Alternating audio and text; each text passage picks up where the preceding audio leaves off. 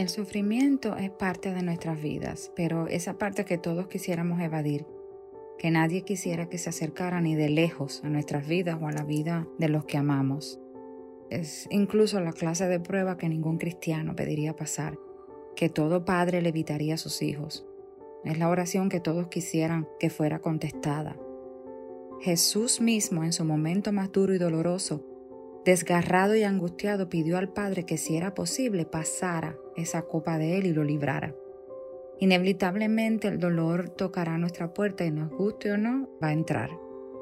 Pienso que la diferencia para el creyente en lo particular consistirá en la manera en que decide enfrentarlo. El dolor llega de muchas maneras, a veces como muerte, separación, enfermedad, ausencia, dolor físico, abandono, carencias materiales, escasez penurias, traición, pérdidas de cualquier índole, decepción, agotamiento, desesperanza y una lista interminable de situaciones. Cuando eso sucede, comienza el conflicto interno y la búsqueda de los porqués y de los posibles culpables. Hay muchos ejemplos bíblicos y también de la vida cotidiana que pueden servir como ejemplos perfectos. El clásico ejemplo de dolor inexplicable y desolador lo es Job. Job es un caso de estudio por todo lo que engloba su historia. Job perdió la salud, a sus amados hijos, perdió sus posesiones, su prestigio, perdió a su esposa, a sus amigos y de cierta forma a Dios. Le sucedió lo que suele suceder cuando caes en desgracia y la gente se va, te juzga, murmuran, se preguntan cuál o cuáles pecados cometiste y esperan con espíritu novelesco el desenlace de la historia. El dolor tiene tantas aristas como formas. ¿Acaso no fue un dolor extremo y desgarrador el de la esposa de Job? Esta mujer también lo perdió todo y además era la cuidadora a tiempo completo de un hombre fracasado, lleno de llagas y dolor y que no podía escuchar nada excepto el silencio de Dios. Esta mujer también sufrió, también se desesperó, también se sintió sola. Los amigos de Job no sabían qué decir. No sabían qué pensar, estaban desconcertados, enojados, tristes.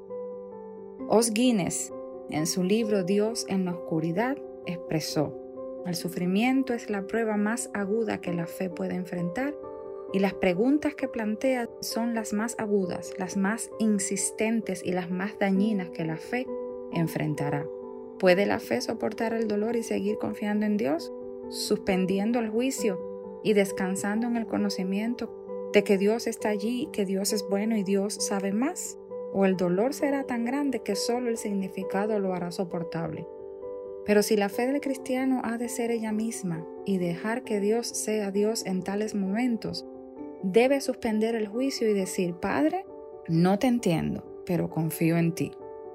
Miren hermanos, nosotros no podemos esperar que el sufrimiento llegue para entonces prepararnos. De la misma manera que el soldado no espera el día de la batalla para aprender estrategias de guerra o para aprender a usar sus armas, o del mismo modo que el atleta no espera el día de la competencia en las Olimpiadas para entrenar y alistar su cuerpo para tal evento, nosotros no podemos pensar que el sufrimiento es algo que les ocurrirá a otros y no a nosotros. Hemos de estar preparados para el día malo, entendiendo que toda prueba y toda aflicción tendrá un periodo de estancia, pero también un periodo de pasar y de terminar que hemos de fortalecer el carácter, la dependencia de Dios, confiar en su soberanía, pedirle las fuerzas que necesitamos para soportar las pruebas y poder ser consolados. Nuestra fe debe ser firme y sostenerse con ambas manos del cuello de Dios. Si entendemos su amor por nosotros, su misericordia y su gracia, entenderemos sus propósitos y alcanzaremos su paz, que llega también para sostenernos en medio del dolor.